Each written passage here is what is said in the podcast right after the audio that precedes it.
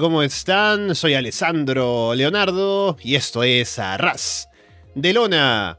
Pasen, pónganse cómodos y sean bienvenidos como siempre a una nueva edición del podcast, episodio número 423. Gracias por ese botón de play, ya sea descargas a través de Evox, de Apple Podcast, de Spotify, de YouTube, de Google Podcast o por seguirnos, por supuesto, en arrasdelona.com.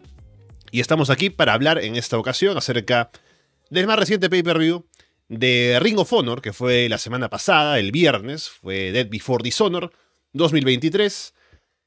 Y es un momento en el que los pay-per-views de Ring of Honor se sienten un poco diferentes de cómo se sentían en años anteriores. Comentándolo siempre aquí por Arras de Lona, alguno en el que no pude estar, recientemente no pude estar en el de Supercard, por ejemplo, por recuerdo por temas de, horarios y demás. Em, y ahora, con este, que sí llegué a ver, hay una sensación distinta, que vamos a entrar a hablar ahora acerca de qué nos pareció, no solamente por lo que pasa en Ring of Honor semana a semana, sino también por cómo fue el show mismo y los combates. Y para estar comentándolo conmigo, tengo aquí a Fede From Hell. Fede, ¿qué tal? Hola, muy buenas. Bueno, contento de estar una vez más, ahora hablando de Ring of Honor, después de haber tenido ese comienzo con, con Man Up, con Manu, ah. ¿no? Que todo pintaba también, ¿no? Hay esa ilusión de, este nuevo Ring of Honor bajo la, la tutela de Tony Khan, ¿no? Bajo el liderazgo de, de Tony. Que bueno, después la vida misma, no solo el producto, sino que, bueno, tiempos, etcétera, nos pusieron un poco en pausa con, con Manu. Pero bueno, los pay-per-view son momentos importantes y amerita hablar de ello. Y bueno, no quiero empezar sino sin antes conversar contigo, Fe, acerca de, más allá del horario tal vez, ¿cómo vas viendo estos, eh, estos shows semanales de Ring of Honor en Honor Club? Más o menos, si es que no lo estamos viendo, porque yo tampoco lo estoy viendo ahora semanalmente. Pero viendo un poco las carteleras, viendo cómo se maneja la promoción para el show, cómo se vende el producto hacia afuera, que es un poco eh, limitada esa oferta, ¿no? Como que no se ve mucho alguna, algo que me llame, al menos a mí como, como fan, a querer pagar el Honor Club, o al menos siquiera buscar el show para verlo, porque no, no ha sido algo que me enganche personalmente, ¿no? Pero ¿cómo has visto tú esto ahora que empezaste con Menap, ahora que lo has dejado por temas de horario y demás? Pero aparte de eso, ¿cómo ves ahora el programa de Ring of Honor, el producto de Ring of Honor bajo Tony Khan? Bueno, yo sigo haciendo las coberturas, ¿no? De los reportajes del show. Así que lo estoy mirando sí o sí, semana a semana. Y a veces hace un poco pesado. No como era Raw, por ejemplo, ¿no? En su momento, que era una, angustia verlo, ¿no? sé que ha cambiado igual y que ahora como que hay un poco mejor, ¿no? El producto ese. Pero Ring of Honor el problema es que ni siquiera mm, a veces me da para enojarme, ¿no? Porque cuando cubría Raw era como terminaba furioso y tuiteaba y quería hacer un programa y quería esperar el domingo a ver si teníamos un directo y daba temas de charla. Ring of el problema que tiene para mí es que se siente intrascendente. Que no ha, no ha adquirido como una, una identidad todavía, ¿no? Se siente como, como bueno, están ahí, luchan por lo general luchadores contratados contra luchadores que no. Entonces el resultado es predecible, pero que tampoco son squashes de, no sé, de un minuto, de dos minutos. Entonces de repente tenés a Daniel García luchando, no sé, siete minutos contra un tipo que nunca escuché nombrar en mi vida. En un combate que es mm. competitivo, que está bien, es, no sé, tres estrellas, por decirte algo, en un rating, ¿no? Un 5, un 6, pero no sé, hay tantas cosas para ver que no quiero ver un combate random de Daniel García de 8 minutos. O, o no sé, o de Mogul Embassy también, teniendo un combate mediano, no competitivo porque son dominantes, pero dominando al inicio, los tipos hacen un comeback, después matan a uno, matan al otro. Es como, ¿por qué estoy viendo un combate de 5 minutos de Brian Cage y Gates of Agony contra tres tipos que no conozco? Y no es por nada, pero conozco mucha gente, conozco muchos luchadores. ¿Te imaginas que no los conozco yo? Son bastante desconocidos. Entonces, ese es un problema principal. Tenés combates buenos, todos los shows hay algún combate interesante, pero se pierde un poco en esos 10 combates que hay por cartelera y que tampoco son brillantes, son combates que están buenos. No sé, tenés a Christopher Daniels, sí, el tipo te va a dar un buen combate. Pero lo mismo, ante la oferta que hay ahora, o sea, tenés Dynamite sin ir más lejos, ¿no? Yo capaz que prefiero ver Orange Cassidy contra Air Fox que, no sé, eh, Blake Christian teniendo un combate de 10 minutos en, en Ring of Honor. claro. Sí, creo que, o sea, no hay algo ahora mismo que distinga a Ring of Honor como producto, ¿no? Porque eso fue, es algo que he explicado ya varias veces aquí hablando de mi experiencia con Ring of Honor, que básicamente lo, yo que agradezco a Tony Khan y a Ring of Honor por llevarme a ver Impact, ¿no? Porque ese espacio que guardaba para ver Ring of Honor después se convirtió en el espacio que uso para ver Impact. Porque es un producto, ese sí, que tiene una identidad, que está organizado de una manera en la cual cuentan historias, arman cosas, piensan en sus próximos eventos y como que se siente ordenado, ¿no? En Ring of Honor es, como se ha dicho muchas veces, eh, parece un Dark, ¿no? Como que tenemos eh, luchadores, hay que juntarlos de alguna manera, hagamos combates para llenar un show semanal, que son buenos combates, y técnicamente hablando es un buen show. Están Ian Riccaboni y Caprice Coleman en comentarios, que son un buen equipo de comentarios. Es una presentación que se ve bonita, porque es el equipo de producción de AEW. Y son buenos luchadores, hay buenos combates y demás, pero no hay algo allí que haga que el show sea un. Eh, que, sea un imperdible, ¿no? Que, tengas que verlo semana a semana porque te cuentan una historia y personajes que van creciendo de alguna manera porque solamente hay combates. Así que lamentablemente eso fue lo que hemos tenido en las últimas semanas y llegando a este pay-per-view teníamos una cartelera que en su mayoría, me parece a mí, me corregirás Fede, está armado un poco tanto así, parecido, ¿no? Parece un show como de PWG, eh, un show independiente así pero fuerte con luchadores importantes que tenemos en combates, que en su mayoría no tienen mucha historia detrás, solamente porque ah, está bueno hacerlo, así que pongámoslos a luchar, ¿no? Sí, o que incluso vienen de historias de All Elite. que también, o sea, entiendo, pero bueno, es lo que hace que tampoco tenga identidad el producto, ¿no? Porque, no sé, Daniel García y Shibata, creo que sí lucharon que fue en Forbidden Door. Sí. Si no me equivoco. Con Saber y Orange.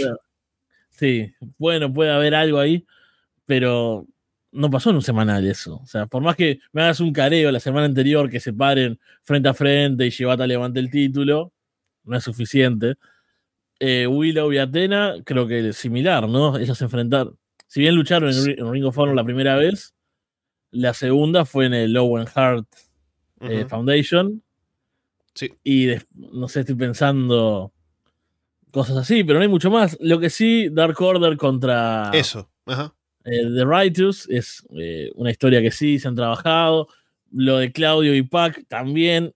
Eso podemos ponerlo, ¿no? Como bueno, podemos tolerarlo más porque es para solventar la ausencia de, de Mark Briscoe, ¿no? Pero después sí, el el de parejas. es muy random el de parejas. Y, por ejemplo, tenías la noche anterior, el capítulo de Raw TV de la noche anterior, eh, de Kingdom luchó en un combate de cuatro esquinas y ya los habían anunciado para este otro. Y es como, no es un combate por eh, una chance, no es nada. ¿Por qué estoy viendo la noche anterior este combate de una pareja que va a luchar por el título contra tres que no? Es un poco eso lo que pasa. Sí, bueno, vamos entonces de una vez con Ring of Honor Dead Before Dishonor 2023. Empezando con unos cuatro combates de pre-show. Teníamos un combate de reglas puras al inicio, Josh Woods contra Tracy Williams. Josh Woods venciendo. Un combate que es sólido, aunque sin nada especial, ¿no? Solo con las reglas de, de puros, ¿no? Un poco el tema técnico. Williams luchaba en su ciudad natal, así que tenía algo de apoyo del público, pero no demasiado. Y también este combate me hizo pensar un poco en lo protagonista que llegó a ser Josh Woods durante Ring of Honor en la era pre-Tony Khan y que ha estado bastante perdido como parte de los Varsity Athletes ahora, ¿no? Con Mark Sterling y demás. Así que no sé qué tanto estén pensando en darle algo más a él por individual o al menos en pareja con, con Tony Nese, pero bueno, que tuvo una victoria y así se abrió el show. Sí, un combate que estuvo bueno también pensaba algo similar, pero con respecto a Tracy Williams, ¿no? También, con The Foundation y todo eso, que eran un grupo fuerte. es un luchador que me gusta, que era muy de ese Ring of Honor de antes, ¿no? Un tipo bastante tradicional, un estilo puro, técnico, que ahora no tiene demasiado lugar y es una pena porque me parece un, muy buen luchador que te puede llenar bien una cartelera con, buenos combates. Y Wolves eh, creo que puede tener en un futuro no muy lejano una oportunidad por el título puro, justamente. Pero sí, lo veo perdido ahí con los Varsity Athletes. No, no es como muy. No me pega mucho ahí. Sí, bueno, al menos, eh, si bien algo que le falta a Woods puede ser eh, promos, ¿no? Carisma, si se quiere. Tener a Mark Sterling, que es el que genera el hit en el grupo, le sirve para eso, ¿no? Un poco para tener algo más de presencia, pero en cuanto a hacer cosas importantes, sigue pareciendo un acto como de comedia o de low card. Pero que sea un combate, por ejemplo, él retando a Shibata en un semanal, suena bien, ¿no? No sé si para pay-per-view, por ejemplo, pero Shibata siendo un campeón puro que está para defender ante todo el mundo, Josh Woods puede ser un buen oponente para él. Luego Darius Martin y Action Andretti vencieron a los War Horsemen en un combate de parejas muy entretenido, porque es los War Horsemen siendo los, los powerhouses, sobre todo JD Drake, y Martin y Andretti siendo los High Flyers, pero combinándose bastante bien. Me parece que se han compenetrado muy bien como equipo, a falta de, del hermano, ¿no? De Dante Martin. Ahora, básicamente, Andretti es un, es un buen top flight de repuesto y hace bien las cosas ahí con, con Darius. Hay un spot en el que se para en la espalda de JD Drake para luego saltar, hacerle un movimiento, ¿no? Es, eso está muy, muy bueno. Y terminan ganando. Así que, bien por eh, Darius y Andretti. Cuando los veo a, estos dos pienso, mamá, quiero Top Flight. No, tenemos Top Flight en casa. y está eh, Top Flight en casa, Action Andretti ahí, que igual lo hace muy bien, ¿no? Pero eso ha sido un buen reemplazo mientras está lesionado. ¿Dante? ¿Darius? Sí, Dante, Dante se me lesionado. Esto me siento como las primeras épocas de FTR, que tenía que ponerme en la mano cuál era cuál. Pero esa fue la, sorpresa de la Zero Hour. Un muy buen combate. Me gustan ambas parejas. Bueno, los War Horsemen me encantan. También eh, me gustan muchos luchadores, lo que pasa. Porque Ring of Honor tiene un muy buen roster. Sí y no los explotan lo suficiente, ni siquiera en un show de 10 combates los explotan lo suficiente, eso es como lo terrible. Pero fue un muy buen combate y es genial que esto esté gratis para ver en YouTube. Y cuando vuelva Dante, puede ser una pareja o un trío potente, el de Top Flight y, Action Andretti. Como veremos más tarde, durante el show, es como que son intocables Mogul Embassy, ¿no? Así que que surja un trío que les pueda hacer frente estaría bueno y esto puede ser una buena opción. Luego Leila Hirsch venció a Trish Adora en un combate flojito, con el público tampoco muy interesado. Leila debe recuperar un poco de, ritmo, ahora que ha vuelto de, estar lesionada. Y no recuerdo haber visto trabajar mucho a Leila como Hill. Creo que un poco antes de lesionarse, cuando estaba en rivalidad con Chris Statlander, si no me equivoco. No sé si le conviene, ¿no? Porque siendo pequeñita, eh, era, me parece, más para trabajar como underdog, que lo, lo hacía bastante bien en su momento. Así que ahora encima regresando de una lesión, no sé si es una buena idea que vuelva como Gil, ¿no? Pero bueno, aquí estuvo ganando a Trilladora y a ver qué es lo siguiente para ella. Sí, me pasa un poco lo mismo, ¿no? Es como, está bien, no es necesario que todos los luchadores sean gigantes para ser intimidantes, para, para imponer presencia, pero es muy pequeña.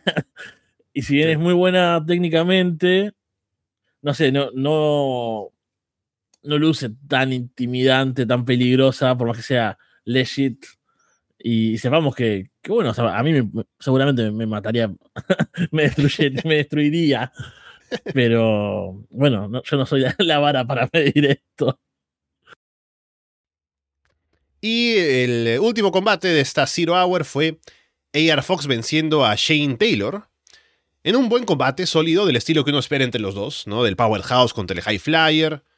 Y mm, tienen ahí momentos impactantes, el público estaba bastante metido en, la lucha. Y interesante que le dieran la victoria, bueno, en este caso, a Fox principalmente por el hecho de que está de cara un combate en Dynamite, ¿no? Que justamente ya vimos ayer contra Orange y vendrían cosas importantes para Air Fox, no en Ring of Honor, sino en AEW, pero ese sería un primer paso venciendo a Shane Taylor en la Zero Hour. Sí, un buen combate de los dos ahí, dos buenos luchadores con sus estilos diferentes. Me gusta mucho también los dos. Eh, me estoy repitiendo en eso, pero. Y igual, acá ya empieza el problema. Imagínate, recién vamos la primera hora de, de previa y ya vamos cuatro combates que están buenos, pero e, eso me, siento un poco mal de, quejarme, ¿no? Cuando toda la vida cubriendo WWE, pensando en esos kickoffs de una hora de gente hablando de video package, y ahora me das cuatro combates y yo estoy como, oh, oh, un poco menos. Pero es, que en el medio está. porque, sobre todo, también, esto me pasa, es muy personal, mi visión, porque, claro, yo lo estoy cubriendo. O sea, si bien lo disfruto, me gusta, tengo que estar como con full atención, lo tengo que ver de un tirón, lo tengo que ver en vivo. Y ya van cuatro combates en una hora, faltan como nueve combates más. Es mucho, es el problema. Y se repiten fórmulas incluso, porque si pensás, por más que sean diferentes luchadores, eh, uno era de parejas, otro de singles, la fórmula es parecida a la de eh, Andretti, Martin y contra los Horsemen, ¿no? Entonces pasa eso también en un show de 15, 14 combates. También hay cosas que ya se van perdiendo un poco lo, lo fresco ahí. Sí, lo que pasa ahora haciendo la comparación con esos pre-shows de WWE, ¿no? Que WWE es una empresa que trabaja mucho en storylines. Entonces, tienen la posibilidad de llenar todo un pre-show de una hora con videos, con comentarios de que de dónde vino esto, qué pasó, cuál es el siguiente paso en la historia, ¿no? Porque si tuvieras que hacer el mismo en Ring of Honor, por, poner un ejemplo, ¿no? ¿Qué vas a decir de Gravity contra Pac, ¿no? O, bueno, no fue contra Pac, fue Gravity contra Commander en este caso.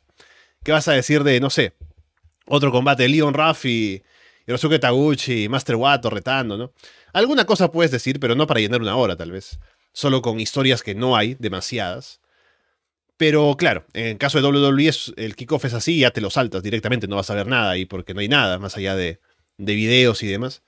En este caso, son cuatro combates que al igual que ya venimos hablando con el semanal de Ring of Honor, son combates entre gente que son buenos luchadores, hacen sus cosas bien, pero no tenemos mucho para decir más de, de lo que pasó porque estuvieron ahí y poco más. Ya en el show principal, Gravity venció a Commander en el opener. Un combate divertido, con spots, high flying, ¿no? Eh, siento que no es tan potente como otros openers, ¿no? Yo tengo tal vez injustamente la vara con el hijo del vikingo contra Commander de Supercard, por ejemplo, ¿no? Que fue un combatazo, que abrió la noche por todo lo alto. Y aquí hicieron un buen combate de high flying, pero tampoco fue la gran cosa. Commander hizo sus spots, ¿no? Como el de correr por las cuerdas y llegar hasta el otro lado para el moonsault. Eh, Gravity haciendo lo suyo también. Y le dieron la victoria a Gravity, que también tenía un próximo combate en Dynamite con Pac. Así que tal vez ese sea el, motivo, porque en teoría Commander tiene un estatus más alto que, que, Gravity, como para haberle dado la victoria al hermano de Bandido. Fue con un rolá protegiendo a Commander, ¿no? Pero bueno, ahí un poco... No sé qué significará eso, más allá del combate con Pac, esa victoria para Gravity, pero veremos. Sí, me sorprendió el resultado. Pero no sé, yo no he visto demasiado Gravity. Creo que le habré visto, además de estos dos combates, dos más quizás. No sé si le falta un poco ahí como para terminar de explotar. O sea, tiene cosas buenas. Tal vez, no sé, Chava podría decirnos, no, mira, tal combate en Big Lucha eh, está bueno, es, genial. Pero, claro, yo pensaba la misma comparación que decís vos la del combate contra el hijo del vikingo, que empezó explosivo y ya te... Es lo que hace un opener, ¿no? Como generarte como ese apetito de, querer estar ahí con lo que sigue. Esto fue como, correcto, bien. A ver, a ver qué pasa, a ver si esto levanta en un momento. No fue malo, ni mucho menos, pero siento que, que sí, que le faltó un poco. Me gustó la sorpresa de Gravity, ya veríamos que fue para este combate contra Pac por el meme, ¿no? Que me parece fascinante. Yo también mientras lo veía decía, estoy seguro de que Tony Khan dijo, este luchador se llama Gravity, tiene que luchar contra Pac para hacer los chistes. Me encanta, me encanta pensar que Tony Khan es un ñoño como nosotros, pero multimillonario, que, leía foros y esas cosas, y dice, no, tengo, que, tengo la posibilidad de buquear esto, lo voy a hacer. Luego, por el título mundial de la, televisión de Ring of Honor, Samoa Joe venciendo a Dalton Castle. Un combate regular, pero con el público muy metido. Eso sí, lo puedo. Creo que es lo que tiene a su favor. Eh, porque Dalton está over con las cosas que hace. Joe es Joe, así que basta que esté ahí para imponer y ya transmitir cosas. Es un tipo de combate que tal vez no le conviene mucho a Joe, en comparación con combates contra High Flyers, por ejemplo, ¿no? O combates contra, no sé, otras figuras grandes, como en el caso de CM Punk hace poco. Con Dalton, Joe tiene que dominar y Dalton es un tipo que hace los comebacks, pero no con tanta intensidad, es alguien más como técnico y aparte depende mucho de que la gente esté metida con él, ¿no? Apoyándolo para que funcione. Y el drama estaba en pensar un poco que Joe podría quedarse sin el título, tal vez para hacer otras cosas, como se ha visto en Collision. Pero no, por el momento Joe sigue siendo invencible, retiene el título y ya veremos qué otro retador puede tener más adelante. Bueno, ahí dijiste dos puntos principales de lo que yo pensaba. También eh, tenía en mente Shane Taylor, que fue. Porque este fue. El retador se decidió con un torneito corto. La final eran Dalton Castle y Shane Taylor. Que qué buen rival hubiese sido. Ese sí le queda también. Porque Joe es bueno, bueno, contra una figura grande como Punk, contra High Flyers, no sé, como Darby Allin, ¿no? Que lo puede matar y tirar de una esquina a la otra. O contra otro tipo grande también me hubiese gustado, ¿no? Un duelo más de igual a igual, capaz, así. Eh, ya tuvo alguno contra. claro, tuvo esa rivalidad con Warlow, pero Warlow tiene mucha menos experiencia que un Shane Taylor que le puede sacar algo más interesante, ¿no? Pero bueno, fueron por este otro lado, como decís, Dalton tampoco es tan explosivo. Sí, de repente mete dos o tres suplex y luce bien porque Joe es grande, entonces hacerle dominarlo así a Joe es fuerte, pero no llega a esa intensidad. Y todavía después, bueno, tiene ese final ahí con, con Stokely, que, que Joe ah, como que lo, lo, maneja ahora, ¿no? Que le dice que echa a los boys. Sí, sí, para que la gente sepa, ¿no? Ahora que no estoy, ahora que no tengo notas, vamos a un poco dar contexto, ahora recordando lo que pasó. ¿Quién diría ¿Quién diría que yo te haría acordar a algo? Cierto. Es el poder de estar viendo el show semanal y aparte cubrir el show, ¿no? Lo que pasó, para que la gente que no ha visto el show tal vez lo sepa, pasa que ahora Stockley Hathaway es uno de los que está siendo parte de la junta directiva de Ring of Honor, ¿no? Que toma decisiones y demás. Y estuvo él en comentarios durante el combate.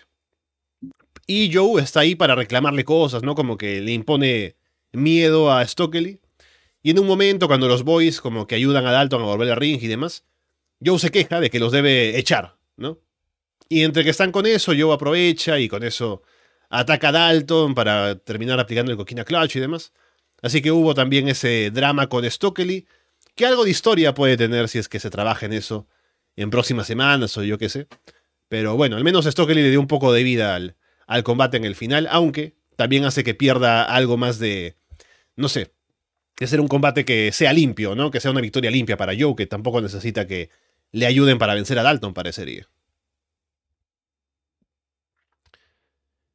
Luego tuvimos el combate por el título mundial de parejas de Ring of Honor, Aussie Open, coronándose, venciendo a Lucha Brothers, Best Friends, The Kingdom. Es un gran combate, con mucha acción por todas partes, las parejas combinándose, así que está muy bueno.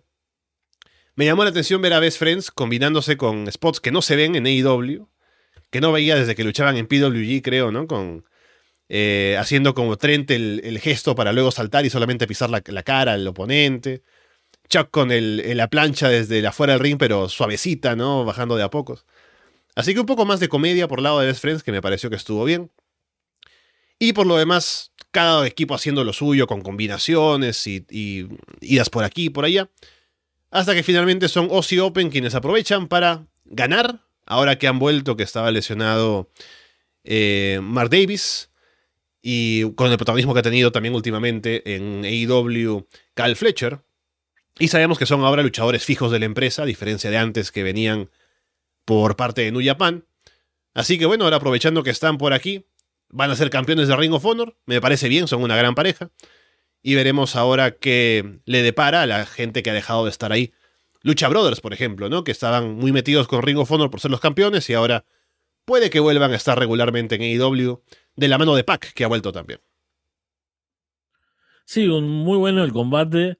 Creo que pierdo un poco por eso, porque no, no hay una historia, no hay mucha línea de por qué llegamos. Igual es un gran combate, pero se siente como una indie, es lo que decíamos al principio, ¿no? Esto, aparte con esas referencias de Best Friends, por ejemplo, también es algo como muy PWG, por decir algo. Claro, hay una razón por la cual no lo hacen en AEW y aquí sí lo sacan, ¿no? y pensaba también que me hubiese gustado ver a The Kingdom con el título. Entiendo que hoy en día su lugar es otro. Tengo como para potenciar gente, etcétera, pero no sé, no fue en Supercard, que también parecía que iba a ser ahí el momento, no es ahora. No sé, me gustan, soy un poco tradicional, extraño a mi gente del viejo Ring of Honor. Luego por el, con el título de tríos, o de Six Man Tag Team, como le dicen en Ring of Honor, estaba de Mogul Embassy venciendo a Ryosuke Taguchi, Master Wato y Leon Ruffin. La desventaja del combate es que nadie cree que vayan a ganarle a los campeones. Pero tienen el mérito de que llegan a meter al público, ¿no? Porque se combinan bien por momentos, los retadores hacen sus cosas, son buenos underdogs, pero al final es un trámite. Se siente muy de relleno, porque no es como un reto creíble al título. Así que eso es una lástima, pero como ya decía, habrá que conseguirle parejas o equipos que se vean fuertes para creer que le pueden ganar a Mogul Embassy. Sí, exactamente. Acá es cuando me empieza a molestar lo largo de la cartelera y pienso, ¿qué necesidad de este combate? Este es un combate muy de, show semanal, justamente, ¿no? De estos eh, tríos random que Mogul Embassy simplemente destruye y pasamos a lo siguiente. Está bien, fue un buen espectáculo, estuvo divertido el combate. Pero hay otros, hay otros cinco combates divertidos, hay otros tres combates buenos. Entonces es como. Eh, me sobra un poco y termina siendo pesado, o sea. Eh, es un poco ese mi, problema y el que. Por más que ellos te metan, como decís vos, porque las interacciones son buenas y, y porque, bueno, son buenos luchadores, sabes que no van a ganar. Ni siquiera es como Dalton Castle y Samoa Joe que puede haber una sorpresa. Acá es tan imposible que también lo mata un poco eso, me parece. A partir de aquí vienen los mejores combates del show, me parece. Tenemos empezando el combate por el título puro de Ring of Honor, Katsuyori Shibata contra Daniel García, que es maravilloso, ¿no? Tenemos la idea principal del combate, que ya hemos hablado de que no hay historias o no hay demasiado que se cuente de cara a los combates o justificación para hacerlos. Han tenido careos, Shibata y García. Hubo una rueda de prensa, no sé cuándo, pero lo pusieron en video, en la que tampoco fue, ¿sabes? Acá lo estoy viendo. Bueno, em, hablaban ¿no? acerca de los combates y demás, y Shibata dijo que no le gustaba el bailecito de García, ¿no? que es una vergüenza, qué sé yo. Y García lo que hace es salir a este combate a bailar, ¿no? va a bailar en la cara de Shibata. Y sale ahí, le baila al frente, ¿no? Shibata lo, quiere matar. Pero aún así García aprovecha el momento que tiene para bailar en, eh, cuando tiene el dominio, ¿no? Cuando va a provocar a Shibata. Y García maneja perfectamente ahora el, entretenimiento, ¿no? Al lado de lo que ya sabía hacer de antes, que era el wrestling. el wrestling tal cual en el ring. Y se mete mucho con el público, maneja bien los tiempos, eh, es maravilloso. Y Shibata hace lo suyo también, sin ninguna reserva, ¿no? Es como, no estamos pensando que, ah, sí, volvió de la lesión, se está cuidando. El tipo es el Shibata de toda la vida y es maravilloso. Luce genial como campeón también por eso mismo. Y aparte con García, que sabemos que también le gusta pegar y que le peguen, no tiene que guardarse nada a Shibata. Así que se dan duro. Y al final es genial, ¿no? Porque están intercambiando golpes y Shibata termina agarrando a García en el Ring Naked Choke. Y García, antes de morir, tiene que bailar una vez más. Tiene que bailar cuando está siendo ahorcado por Shibata. Y cuando ya no le queda más para bailar es cuando sabes que ya está muerto. Y Shibata lo remata con la PK para llevarse la victoria. Es genial. Eh, muy buen combate. Adhiero a todo esto que dijiste en la, en la previa sobre ambos. Y me encanta un detalle que, si no me equivoco, en esa conferencia de prensa, que no tengo idea cuándo fue ni nada, Daniel García dice: esto no va a terminar con un sleeper y una PK. Sí. y es tal cual como termina después. parece muy divertido. Bueno, lo del baile de Daniel García es, es maravilloso. Yo pensaba eso, lo, divertido que es y lo cómo tenés que verlo para, para entenderlo, ¿no? Porque si estás escuchando esto, ¿no? hola, oyente de Arras de Lona. Si estás escuchando esto y no lo viste, si no estás viendo a, Daniel García en Elite, suena horrible un poco. Yo pensaría eso, realmente. O sea, yo trato, si se lo quiero explicar a alguien, es como, ¿cómo? ¿Qué? ¿Un tipo bailando en un combate de reglas puras contra Shibata? ¿Por qué está bailando cuando lo están ahorcando en el final y está por caer casi inconsciente? Pero queda bien. Eso es lo, mejor, lo, increíble de todo. Es un agregado a un buen combate técnico y, y de striking. Entonces, no, no le resta, no le falta el respeto al wrestling, ni nada raro. Es como, es un elemento entretenido en un combate que ya de por sí es muy bueno. Entonces, solo, solo suma. Estoy muy, muy subido a este tren de, Daniel García bailando. Me parece que es uno de los descubrimientos del año. Sí, eh, algo que me, pasó que fue curioso con este combate es que estuve viendo el show por partes, ¿no? Estaba ahí en ese fin de semana moviéndome por varios lugares. Y estaba en casa de mi novia en un momento y dije, voy a ver algo de Ring of Honor para completar el show, ¿no? Porque tengo que terminar de verlo. Y ella estaba desayunando, me parece, en ese momento. Y estábamos viendo el combate. Y en la parte final, cuando Shibata agarra a García y lo ahorca para desmayarlo y se pone a bailar, casi se atora ella por la risa, ¿no? De ver a García bailando antes de morir. Y hasta me, llamó la atención que se quejó, ¿no? De que le habría gustado que durara más tiempo, porque como estaba el contador de los minutos y llegó como a 15, dijo, oh, hubiera sido como de media hora, ¿no? Porque estaba bueno. Así que bien, ahí está. Shibata y García rompiendo fronteras. Yo creo que Daniel García tiene mucho impacto. Eh, no sé si sería en el público femenino, o sea, pero mm. le llega. Es como, ¿viste como Arras de Lona a la casa de los horrores? que llega a las madres y a las abuelas. Daniel García, yo veo, eh, por lo que me decís, ¿no? Tu novia, pienso, no sé, Paulina estoy casi seguro que, que lo ama y que ama el baile. Y me estaba riendo porque hoy mañana estaba hablando con mi novia de esto. Decía, no sabes, cuando terminó el combate, Daniel García estaba bailando. O sea, es un tema de charla eh, entre las parejas. Genera eh, interacción, es parte del amor. Esto es algo que podríamos hablar en, febrero, claramente. Claro, si uno está peleado con la novia, pone el combate de fondo, ¿no? Y las cosas se resuelven cuando terminan.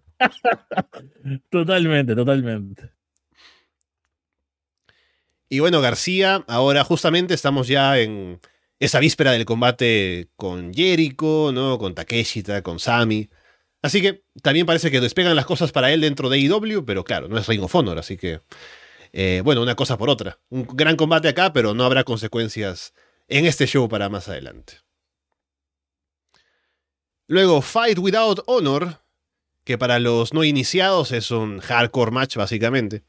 Dark Order venciendo a The Righteous y Stu Grayson, porque, igual para la gente que no ha visto Ring of Honor, Stu Grayson se separó de Dark Order, se unió a The Righteous, por el motivo de que piensa que ya sus ex compañeros han dejado de ser quienes eran como un grupo fuerte, serio, ¿no? Y ahora va en contra de ellos porque precisamente está en contra de cómo ellos actúan y piensan actualmente, ¿no? Y eso, si ha habido alguna historia en Ring of Honor, ha sido esta, así que la estipulación se justifica, el público está metido también con la historia, los luchadores también trabajan el combate vendiendo eso, ¿no? De la relación con Stu, sobre todo en los careos con uno, ¿no? Así que eso está bueno. Se siente la intensidad por eso mismo en el combate. Hay un momento en que mezclan chinchetas y legos en la lona para lanzar a la gente ahí encima. Y me encanta cuando lo vende eh, Caprice Coleman, ¿no? Que se pone a gritar Legos cuando sacan la bolsa esto y lo ponen en el ring. Stu cae desde una escalera sobre mesas afuera. Al final le ganan a Stu también, lanzando sobre todo eso en la lona, las chinchetas, los legos. Y ahora el público está pidiendo fuego en los shows, ¿no? Que cuando antes pedían mesas nada más, les dan mesas y ahora quieren fuego. A partir de lo que pasó también en, en el Blood and Guts. No sé si eso será común de ahora en adelante, espero que no, pero bueno, ahí está la gente pidiendo fuego, Fede. Muy buen combate. Yo te imaginas muy contento con tener violencia, ¿no? Con tener un poco de sangre, con tener objetos. Eso siempre, siempre lo celebro. Y porque estuvo a la altura de la rivalidad, es como lo que más han trabajado en los semanales. Me gusta mucho The Righteous, me gusta mucho Vincent. Siempre fui fan de, su estilo, ¿no? Porque bueno, si bien no es un gran luchador, tal vez en el ring, tiene como un, una aura especial, me parece que es bueno, así como para esta cosa de, de tener un grupo, ¿no? Como un líder. Tiene un carisma bastante particular. Y sé que no le tiene miedo a ponerse violento. Yo he tenido otros combates así. Uno también lo hemos visto yendo por este lado, ¿no? Terminando con la máscara rota, lleno de sangre. Que soy muy fan de la, imagen de, de, las máscaras rotas con sangre, ¿no? Con los tipos ensangrentados por dentro, que se le ve ahí un poco más el rostro, me parece siempre que es muy fuerte. Tal vez no miro mucha lucha mexicana, debe pasar mucho más seguido de lo que yo miro y seguramente pierda el impacto. Pero para mí es como, oh, qué momento. Hubo alambres también. Y eso, trabajaron bien eso que venían construyendo. De bueno, dar Order diciendo, quieren que seamos violentos, quieren que seamos agresivos. Acá estamos. Y está bueno también porque son luchadores que tal vez en All Elite no tienen la oportunidad de brillar, ¿no? Y que, bueno, por todo lo que ha pasado estos últimos años, ¿no? Después de, del fallecimiento de Brody Lee y en que quedó el grupo, se sienten como, bueno, unos showers ahí, ¿no? Que de repente aparecen cuando está la rivalidad de, o las historias con The Elite, con Hangman Page, y, la, sensación siempre es como, ah, ¿qué hacen estos tipos acá? O sea, está The Elite, Hangman Page, eh, Blackpool Combat Club, y entre medio aparece Dark Order. Claro, nadie los quiere ahí. Pero son muy buenos y se merecen lucirse y dar un combatazo y que la gente diga, oh, estos tipos realmente eran geniales. Em, mientras tengan exposición, me parece que siempre va a ser algo bueno. Sí, es una lástima que no estén haciendo más cosas en AEW que los hagan sentir así importantes dentro del show, como gente a tomar más en cuenta o tomar más en serio. Pero aquí tenemos la chance de verlo y fue un gran combate por todos lados. Entonces, bien por ellos. Y no sé si continuarán siempre en Ring of Honor haciendo cosas o tal vez harán un salto porque justamente le ganaron hace poco a The Elite en un combate con alguna trampa al final, ¿no? Y eso que son babyfaces por acá, entonces a ver si se aclara eso por un lado o por el otro, pero al menos esta victoria les viene bien y a ver qué es lo siguiente para ellos. Combate por el título mundial de Ring of Honor, Claudio Castagnoli venciendo a Pac. Un gran combate, aunque vacío de historia lamentablemente, pero eh, no, eh, un poco se puede justificar porque sí es algo que se tuvo que sacar casi a última hora por la lesión de Mar Brisco, porque tenían un combate que tenía algo de, de historia o al menos de justificación detrás y lo perdieron. Así que, a falta de eso, tenemos a dos grandes workers trabajando entre ellos. Claudio aplica dos Giant Swings en el escenario. El momento que me hizo gritar fue cuando tienen una mesa armada afuera y Claudio levanta a Pac en un gorila press en el ring y lo lanza hacia afuera sobre la mesa y es una locura. Luego Pac también demuestra que tiene fuerza por momentos, ¿no? Porque, o sea, Claudio es el tipo que se conoce por la fuerza principalmente. Y Pac, eh, no tanto, pero es un tipo que es claramente fuerte también, solo se le ve en lo físico que es alguien bastante a tomar en cuenta y levanta a Claudio, lo lanza por todos lados. Hay falsos finales que están bastante bien, con el Brutalizer, con algunas vueltas por ahí, pero Claudio termina ganando. Y también luego hay más drama con gente que va ingresando, ¿no? Con Lucha Brothers, con Best Friends, Yuta también metido por ahí, el golpe que le da Orange a Claudio. Y hubo más de eso también en Dynamite, así que me parece que están armando un Claudio contra Orange y ahora con los títulos no sé cómo será que vayan a manejar eso, pero bueno, de aquí se desprende algo para, para más adelante parece sí, estuvo muy bueno el combate. Yo creo que me juega en contra lo que decía antes, ¿no? La, duración del show, mi predisposición, ¿no? De estar bueno tantas horas. Y también las altas expectativas que creo que tenía. Entonces, no sé, si espero un combate de 5 estrellas, termino teniendo uno de 4, siento, ah, acá faltó algo. es un poco terrible, lo, lo admito. Y también creo que lo, que me terminó de, sacar un poco el final ahí con, con que no fue una súper gran intervención, pero que aparece ahí, que como Pac se distrae un poco. No es, no es determinante, pero a mí me, me sacó un poco del contexto, ¿no? De lo que era el combate. Creo igual que debería haberle dado otra oportunidad, debería mirarlo de nuevo. Seguramente le voy a disfrutar más. Porque también hablé, por ejemplo, con Manu, ¿no? Eh, que lo miró hace poco el show y a él le encantó. Y ahí ahora vos me decís también que te gustó mucho. Yo digo, bueno, sí estuvo bueno. Entonces, creo que eh, tal vez es eso, me jugó un poco en contra del contexto, pero no me pasó lo mismo con el siguiente. Así que algo hay acá. Sí, sí, sí. Igual siento que, o sea, fue un buen combate, pero pienso que podría haber sido mejor, ¿no? Son Claudio y Paco, o sea, puede ser un combate que luche mejor combate del año, ¿no? Pero por algún motivo no lo fue. No fueron el main event, si lo hubieran sido posiblemente hubieran ido a hacer más cosas. Pero tal vez no querían matar el combate siguiente. Igual es una, es una teoría. Pero el combate que viene es un combatazo, el main event. Título de mujeres de Ring of Honor en juego.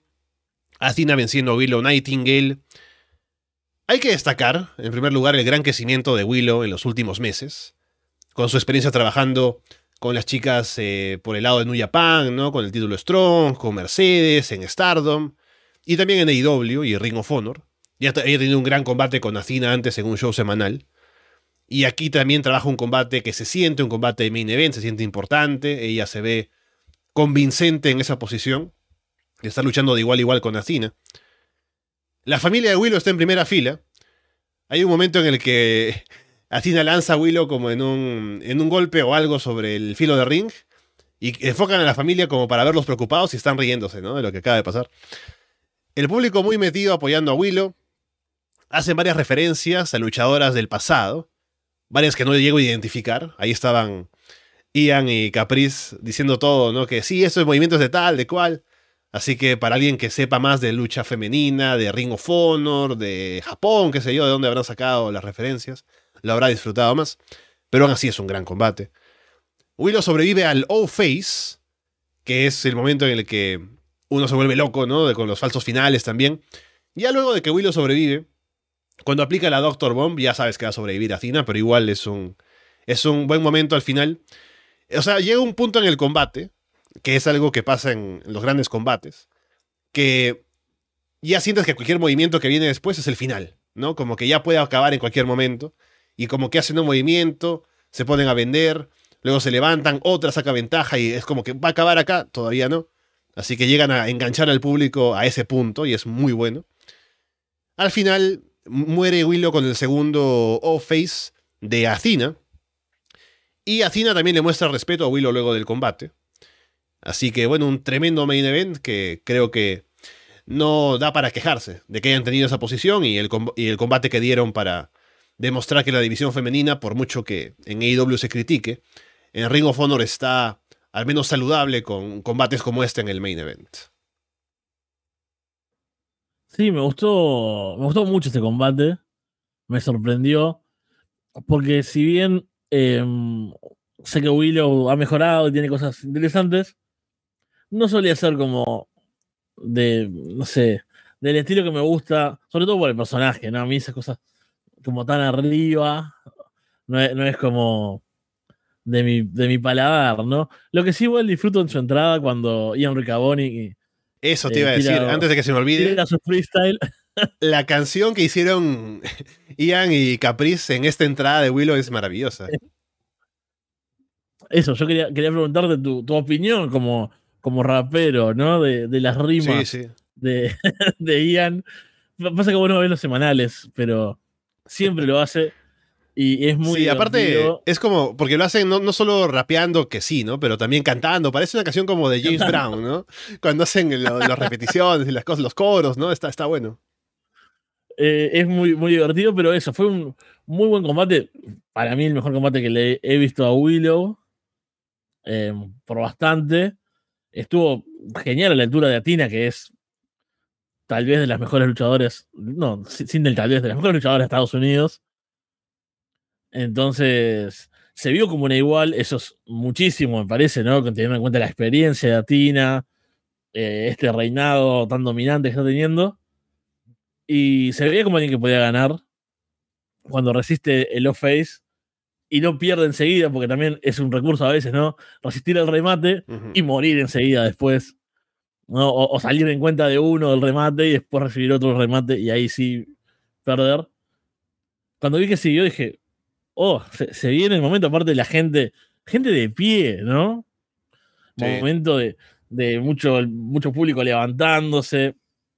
Por eso te decía la diferencia con el anterior. No solo o sea, imagínate, si estaba cansado en el anterior, acá también estaba cansado, pero me, metí por completo, creí que podía haber un cambio de título, me pareció interesante que al principio, tal vez cuando supe que Willow iba a retar y que podía ser el main event, estaba como con dudas, y esto fue como completamente merecido.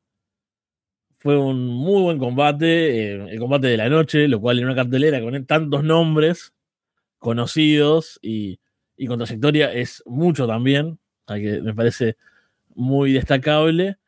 Y no sé, incluso estaba pensando cuando, cuando empezó, dije, bueno, a ver, habrá un cambio titular, habrá una sorpresa al final, si retiene a Tina, vendrá, no sé, alguien de Stardom a retarla, habrá como terminarán. No fue necesario. Y una vez más ahí como que eh, fui crítico conmigo mismo y dije, no preciso eso. ¿Por qué estoy esperando que me, que me sorprendan con una aparición o con un cambio. No, yo tengo que ver un buen combate y acá me lo dieron y, fue bueno, fue como un golpe, ¿no? De, de la realidad, es decir, ¿por qué estoy esperando otra cosa? Que también, eso es algo para hablar largo y tendido en otro momento, es un poco uno de los males, si se quiere, de las cosas que nos acostumbra hoy en día, como el wrestling mainstream, ¿no? De, de, del shock, ¿no? De, tiene que aparecer alguien, que un regreso, que un debut, que la primera vez en la historia, que todo tiene que ser como así, explosivo. Y es como, ah, no, estoy viendo un show de pro wrestling. Si me dan un muy buen combate, me doy por satisfecho. Sí, la pasé muy bien. Creo que mm, Willow aún tiene esto de que pienso que la pueden llevar a tener un buen combate, pero también depende algo del oponente. Hace poco tuvo los combates con, también Athena en AEW, que estuvo bien, pero se estaban guardando claramente para este.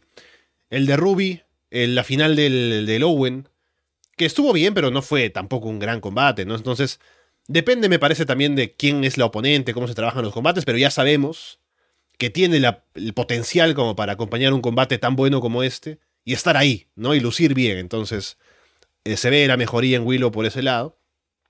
Y me da pena que Athena claro, es la campeona de Ring of Honor y está haciendo un gran trabajo por ese lado.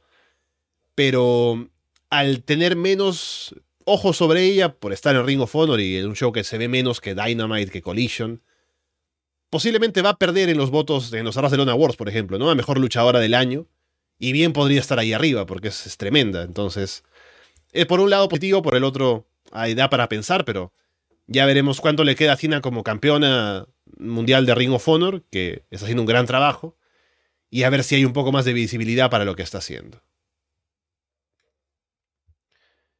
Bien, ahí está entonces esta revisión de Dead Before Dishonor, un show que a pesar de las críticas y cómo veníamos con no demasiado hype, al final terminó siendo un muy buen show, sobre todo por los últimos combates, y en general la cartelera es una cartelera de buen wrestling, entonces hay poco de lo que quejarse más allá de cómo se engancha al fan para ver Ring of Honor.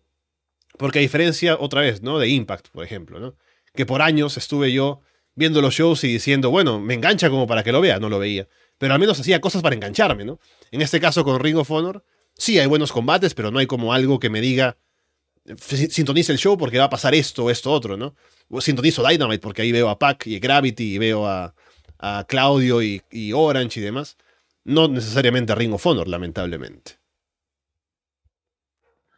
Sí, creo que fue un, buen evento, teniendo en cuenta eso. Sí, esto, esta falta de identidad, esta falta de gancho. El decir, bueno, si quiero ver, como si, si quiero ver a X, lo veo en el Elite. Si quiero ver, eh, no sé, historias y más drama, me voy a WWE. Si quiero ver buenos combates eh, entre gente random, eh, voy a IWTV y miro, no sé, Prestige miro West Coast, ¿no? Que son como las indies hot del momento. Entonces, ¿qué nicho eh, es el que cubre Ring of Honor hoy en día? Ese es como para mí su, su problema. Porque antes era muy claro, era bueno, el lugar de, del wrestling más puro, de... ¿Qué tenía historias donde veías, no sé, si querías ver a Jay Little, tenías que mirar Ring of Honor. Si querías ver a los Briscoes, tenías que mirar Ring of Honor. Ahora es eso, no tiene un atractivo puntual. No es que sea malo, no es horrible, no es aburrido, pero es intrascendente, me parece. Bien, entonces veremos cómo sigue la situación con Ring of Honor, si mejora en ese aspecto, y estaremos seguramente aquí cubriendo lo siguiente importante que se vaya a presentar por allí. Y bueno, Fede, estaremos viéndonos también, seguramente, en próximos próximas semanas, el próximo mes, para alguna cosa por Underground. También algo más puede surgir, quién sabe. Y también tenemos siempre, eh, te tenemos a ti, a Alex, comentando La Casa de los Horrores, que yo, por cierto, yo sé que Alex no está viendo Ring of Honor, ¿no? Pero aún así, por respeto, quise preguntarle primero, porque he grabado con él durante años, ¿no? Los shows de Ring of Honor. Si había visto el show, no se quería estar, pero no, no pasa nada. Y tampoco, o sea, lo entiendo, ¿no? ¿no? No voy a decirle que lo vea porque debe ser un dolor en el corazón ver lo que es el Ring of Honor ahora comparado con los buenos años. Pero bueno, Fede, estaremos aquí hablando cuando se presente la ocasión y escuchándonos en más cosas por aquí por el programa. Sí, yo siempre me divierto mucho cuando hacemos lo que sea por acá. Espero que, la gente también. Y bueno, eso, ojalá podamos coincidir más, pero ya estamos con algunas cuestiones de agenda, ¿no? Así que vuelve Underground el mes que viene. Espero que todo salga bien y que tengamos grandes shows independientes. Ahí, ahí que, nos algún día tendría que eh, sponsorearnos a WTV. Porque Cage Match está bien, entiendo que no, pero con todo lo, bien que hablamos de esa gran plataforma, podrían darme y compartir con nosotros una suscripción. Pero bueno, mientras tanto, eh, nos vamos a estar viendo por acá. Bien, con eh, todo eso dicho, por ahora los dejamos de parte de Fede Fromgel y Alessandro Leonardo. Muchas gracias y esperamos verlos pronto.